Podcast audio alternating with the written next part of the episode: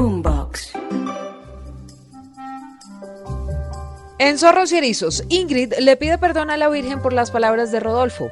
Virgen María, Madre, Maestra, Guía nuestra, hoy vengo a pedirte disculpas, como sé que lo hizo el ingeniero Rodolfo Hernández, acompañada de todas las mujeres que lo rodean, su madre, su esposa Socorro, todas a pedirte disculpas por haber utilizado indebidamente tu nombre durante esta campaña y Verónica Alcocer compara los Petro-videos con un atentado. Siempre pensé que cuando mi marido Gustavo Petro tuviera la opción de ganar la presidencia de Colombia, sería víctima de un atentado. La verdad, con temor, me imaginaba que este sería con balas. El atentado se lo han, no se lo han hecho con balas, ni con municiones, se lo han hecho a través de un atentado mediático. Empezó la recta final y los candidatos se juegan las últimas cartas en una elección que, según las encuestas, terminará en voto finish. ¿Qué puede pasar? A estas alturas, cualquier cosa puede pasar. Escúchenos en Boombox, Spotify y todas las plataformas de audio. Eso sí, no olvide activar la campanita de las notificaciones para saber cómo es que se está moviendo todo este mundo de los zorros y erizos a días de la segunda vuelta presidencial. El zorro, como los humanos, es un mamífero, una criatura astuta y hábil para engañar o evitar el engaño. Como un político, el erizo de cuerpo rechoncho, está cubierto de espinas y tiene una cabeza muy pequeña. Ante el peligro, adopta forma de bola. ¿Como un político? Como en política, todo es cuestión de método. La capital roja de Colombia. Y, si lo veo, le voy a dar en la cara marica. Mierda, ¡No es así! ¡Mamola, como decía! ¿De, qué me, ¿De qué me habla bien? Y el que me acabo de enterar. En votar, señores representantes. Marica, ya no más. En la jungla de la política colombiana, ¿quiénes son los zorros y quiénes los erizos? Ya les contamos. Hola, soy Silvia Patiño y con Pedro Viveros hablamos de política de políticos y de la recta final. Arriba, Rodolfo. Bucaramanga y Colombia está contigo, ingeniero. Rodolfo Hernández, presidente.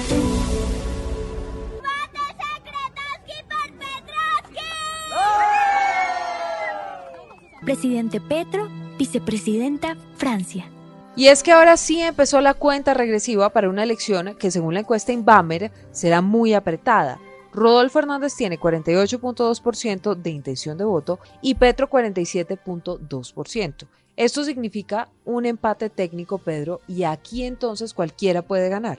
Silvia, estamos en una elección muy apretada, sobre todo en segunda vuelta, porque cuando las elecciones, digamos, se definen por un amplio margen en la primera y el tercero no queda con tanta cantidad de votos como quedó Federico Gutiérrez, pues uno podría ver que, que ya había un virtual ganador en la primera vuelta. Pero en esta segunda, como lo estamos viendo y usted ve la encuesta de Inbamer, que el país se reparte también en forma, digamos, muy proporcional esos cinco países que tenemos en Colombia y que son medidos por la encuesta de Inbamer, usted cuando los compara se da cuenta que hay una especie de empate virtual entre los dos candidatos. Entonces, yo sí creo que la definición no va a ser tampoco tan pequeña, para decir en términos, digamos, de voto finish, no va a ser tan pequeña, pero tampoco va a ser una diferencia tan grande como por ejemplo hace cuatro años que Iván Duque le ganó a Gustavo Petro por dos millones de votos, Silvia. Pedro, dicen, dicen eh, las encuestas y dice la última encuesta en Bamer que esa diferencia hoy sería de 360 mil votos. ¿Usted cree que en esta recta final de pronto un candidato u otro, no sé, Rodolfo Petro o Petro Rodolfo, podrían aumentar esa distancia, esa diferencia de votos? Sí, sin duda, Silvia. Yo creo que cuando usted mira el voto en blanco, ese voto en blanco va a tender a bajar y eso va a aumentar la diferencia a favor del ganador sin duda. Pero le repito que yo no podría atreverme a decir que la diferencia va a ser de 2 millones de votos. En la, en la, en la segunda vuelta Pastrana Samper en 1994 la diferencia fue muy pequeña, Silvia. Acuérdese que eso hubo un gran enredo con el proceso 8000 después, pero hubo una definición muy, muy cerrada. Y después en la de Serpa, Andrés Pastrana también se definió por cerca de 350 mil votos en la segunda vuelta. Esta no es la primera elección que se define así tampoco. Lo que pasa es que por esto de las redes y las tecnologías, pues uno está como más cerca de la campaña, no se ha dado cuenta que es como si uno lo viviera 24 horas. Pero en las Sí. otras elecciones hubo definiciones también muy apretadas. Que, que- mire, la elección de Juan Manuel Santos contra Oscar Iván Zuluaga, cuando recuerde usted la definió un hacker a favor de un uno y en contra de otro de los candidatos, en la primera vuelta ganó el señor Oscar Iván Zuluaga y después Juan Manuel Santos remontó. Entonces, esas definiciones, digamos, se toman en su momento como tienen que tomarse. Ahora, esa encuesta de Inbamer, Silvia, no alcanzó a medir los petrovideos. Y por eso yo pongo el ejemplo. Ah, de pero los no se me adelante. De, de lo que ocurrió. No se me adelante usted, porque- En, en- en la elección de Samper con, es- con ese proceso 8000, que también hubo unas denuncias en esas, en es- entre la primera y la segunda vuelta. En fin, hay una serie de elementos que puede hacer que se mueva para un lado o para el otro eh, la elección tan reñida que está. Pero Silvia, déjeme decirle de verdad otra vez, esta no es la primera vez que tenemos una elección tan reñida en Colombia. Pero sabe Ya Pedro que yo, tenido. yo sé, yo sé que nunca hemos, yo sé que no es la primera vez que tenemos una elección tan reñida, digamos, y una final que podría ser sí en voto finish con una distancia o una diferencia de entre los candidatos muy pequeña de votos. Pero esta vez hay una diferencia y son los cuestionamientos que se le han hecho a la registraduría y una serie de denuncias por falta de transparencia. Ahora, en la primera vuelta, digamos, esas denuncias quedaron entre comillas zanjadas después del desastre del 13 de marzo, pero sigue como ese manto de duda frente a la transparencia de la, de la registraduría y del registrador Alexander Vega. Entonces, ese sería un componente adicional a una Pero- pero final usted- con tan pocos votos de cómo- diferencia. pero, pero usted cómo me dice a mí que yo acepto los resultados de la primera vuelta porque gané, en el caso del doctor Petro, y no voy a aceptar los segundos porque perdí. O sea, ahí hay una cosa que yo no entiendo. En la, en la elección de Congreso, el señor Petro dijo que iba a haber un fraude y cuando le aparecieron 500 mil votos dijo que no, que todo estaba bien. Luego, en esto hay que ser muy serio, Silvia, el árbitro Sí. no juega a favor de uno cuando uno gana. Y entonces es un mal árbitro cuando uno pierde. No, el árbitro es el árbitro y punto. Y uno tiene que respetarlo, pero no estar metiendo esas amenazas tan, en mi opinión, exageradas contra todo lo que tiene que ver de algún hecho que no le convenga a la campaña del pacto histórico. Eso también es estratégico, Silvia, ¿no? Para ponerse del lado de la, de la víctima de lo que está ocurriendo en Colombia en materia electoral. Eso es estratégico del señor Petro. Entonces, eso hay que ponerlo en sus dimensiones, a pesar de que a ellos no les guste que uno lo diga, porque todos tenemos que respetar. Bueno, hablando de Rodolfo Hernández, Pedro volvió al país después de haber denunciado un plan para asesinarlo, se reunió con el ministro del Interior y el director de la policía, sigue su campaña con mensajes a través de redes sociales como este. Todos los funcionarios públicos en las diferentes calificaciones del Estado, sobre todo el Estado central donde tendré el mando directo, que sean de los partidos que quieran y que sean buenos, que agreguen valor, siguen, porque eso es lo que exigen los cánones de la buena administración.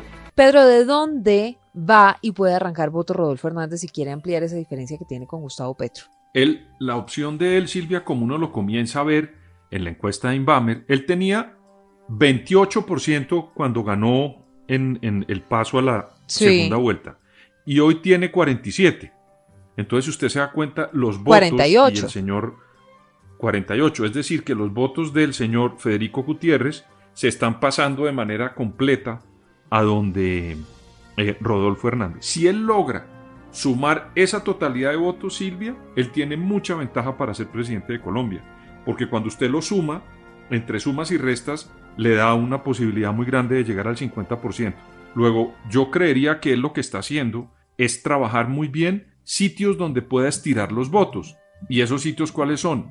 A mí me parece que Antioquia, Silvia, va a ser el departamento definitivo para poner el presidente de Colombia. Si ahí hay una ventaja Pero muy grande a Antioquia no favor está de cantada ya con Federico Gutiérrez, es No, decir, con- con, con Rodolfo Rodolfo Hernández, Hernández, o claro. usted cree, Sí, o usted cree Pedro, porque Pero muchos dicen que es posible o la encuesta empieza a medir que de pronto va a haber una abstención grande en Antioquia. claro, a eso me Porque refiero. la gente, A pues que iba a votar refiero. por Federico Gutiérrez, ya no hay, no hay Federico Gutiérrez, entonces no todos esos votos van a ir directamente endosados a Rodolfo Hernández. Por eso le digo que en mi opinión, el departamento que va a simbolizar, y mire lo que le digo, la victoria de un candidato o la derrota del otro va a ser Antioquia.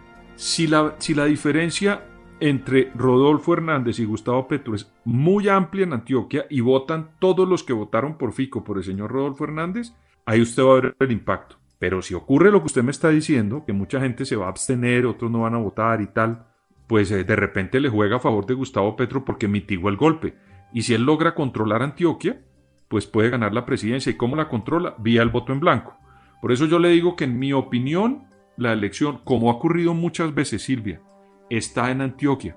Usted vio ese mapa donde Federico Gutiérrez sacó 5 millones de votos, el único departamento donde ganó fue en Antioquia, porque ahí hay un caudal electoral muy importante que define muchas elecciones. Ha definido varias elecciones en Colombia, Silvia, el departamento de Se ha convertido tanto Pedro en la joya de la corona, que incluso Gustavo Petro pues mandó a Francia Márquez a hacer campaña desde allí y tienen, digamos, una mm, un equipo reforzado con gente de la alcaldía de Daniel Quintero que sigue renunciando para sumarse a esa candidatura de Gustavo Petro. Así que definitivamente que es la joya de la corona. Ahora, Petro no se queda atrás, y menos después del escándalo de los petrovideos, que como usted lo mencionaba, pues no sabemos si le va o no va a pasar factura a esta campaña del pacto histórico. Oiga. A los que se han resignado, les digo tengan confianza en sus manos está romper con ese vergonzoso pasado violento y corrupto que nos ahoga. Colombia que quiero tanto, sí podemos, sin miedos al cambio, hacia una Colombia viva de futuro y esperanza Pedro, esta encuesta Inbamer desafortunadamente no alcanza a medir, digamos, ese momento después de los petrovideos, pero ¿será que este tema sí va a afectar la campaña de Petro? Porque Roy Barreras, que es el principal protagonista de los videos, decidió hacer silencio y dar un paso al lado de aquí al 19 de junio, que son las elecciones. Pero sigue hablando, Silvia. Ahí anda videos y todo.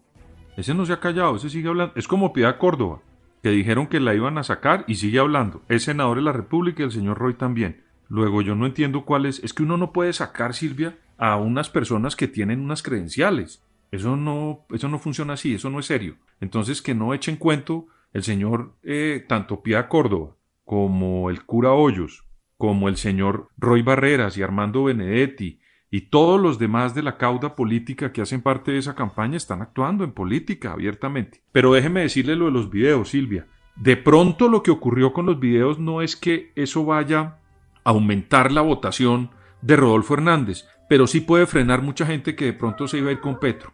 Eso es lo que estamos. ¿Usted cree? Y que solo ya lo sabremos. Sí, claro, porque él venía. Pero porque es que el petrista es petrista.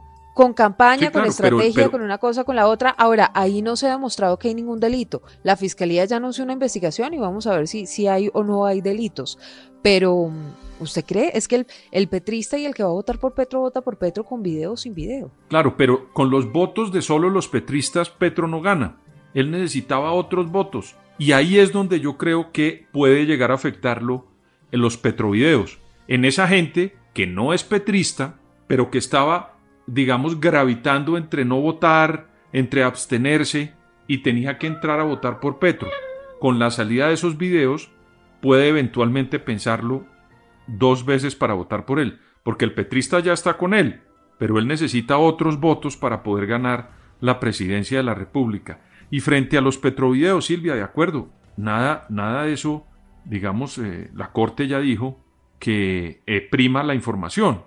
Entonces, esos videos, ahí todo lo que dicen, en mi opinión, como usted lo dice, de repente no es ilegal, pero hay unas cosas que son éticamente cuestionables y que ya rayan con lo que en mi opinión no debería ocurrir en la política, y es inventarse hechos que no ocurrieron, porque la campaña negativa y las estrategias contra los candidatos son válidas, pero cuando se basan en hechos reales, Silvia, eso de estar cortando videos para decir que una persona es tal o cual cosa, o inventarse figuras para eliminar políticamente a unos adversarios, o tratar de justificar acciones por medio de la invención y la creatividad de noticias, eso es lo que yo cuestiono porque eso sí es mentiroso. Entonces, a uno le corresponde discernir y evaluar muy bien lo que hay. Y yo creo que los colombianos tienen que ver muy bien con quién, contra quién se van a enfrentar, porque el que hace política así, como lo dijo Sergio Fajardo, que fue una de las víctimas de, esos, de esas acciones, pues el que hace la campaña así, también va a gobernar así, Silvia. Óigame, lo cierto de todo esto, Pedro, es que uno podría decir que los petrovideos en realidad no le han pasado tanta factura a Gustavo Petro porque sigue recibiendo apoyos y adhesiones como estas dos. Finalmente decidimos respaldar a Gustavo Petro. Quiero mucho a Colombia. La aprendí a querer de la mano de mi padre, a quien perdí hace 25 años por cuenta de esta absurda violencia que no termina. Tomamos esta decisión porque vemos en la cara de la inmensa mayoría de jóvenes de este país en sus ojos la ilusión del cambio. Yo tengo un aprecio personal, pero aquí se va a escoger presidente de la República, no cariñito personal. Y de verdad, mire la paradoja, tengo buena relación con Rodolfo, mala relación con Petro, pero hay que escoger quién conoce el Estado y quién puede sacar adelante a nuestro país.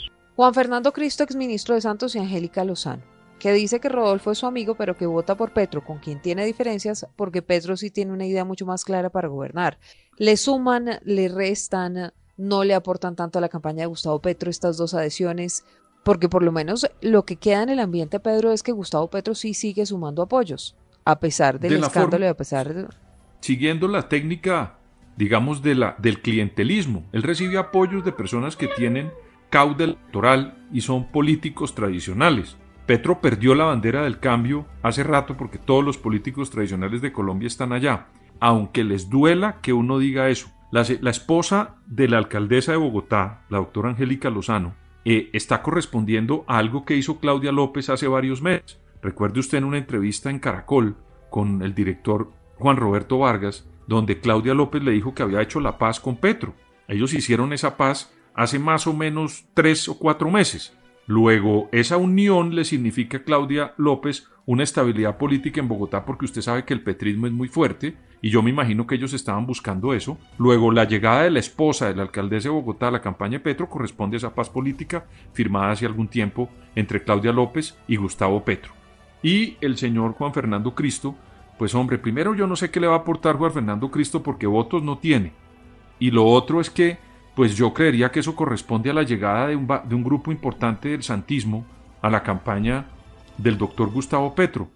Eso es más simbólico, porque el doctor Juancho Cristo, Juan Fernando Cristo, pues en mi opinión no tiene votos y le puede aportar la simbología del santismo a esa campaña y también del samperismo, que entre otras cosas ya está allá y me imagino que el doctor Cristo se siente cómodo con santistas y con samperistas en la campaña del doctor Gustavo Petro. Ay, Pedro, no sabemos qué pase, pero lo cierto es que cualquier cosa puede pasar en esta semana, que es decisiva, a ver de dónde arrancan votos, de dónde tratan de ampliar esa diferencia que dice la encuesta en Babel. Silvia. Pues no sería más de 360 mil votos. ¿Usted me deja decirle una cosita al final? Claro. Ojalá el señor Rodolfo Hernández no siga cometiendo errores como los está cometiendo, porque él decidió silenciar la campaña y no asistir a debates cuando se necesitaban los debates en Colombia y eso, en mi opinión, le puede significar, primero, que se entienda que es una persona que evade los debates y no quiere confrontar porque no tiene suficiente fondo político. Eso por un lado. Y por el otro, cada vez que habla Silvia, comete un error que se lo cobra Gustavo Petro. Entonces, ese silencio del señor Rodolfo Hernández también le puede costar, Silvia, muchos votos que son importantes hoy cuando la definición es tan pegada.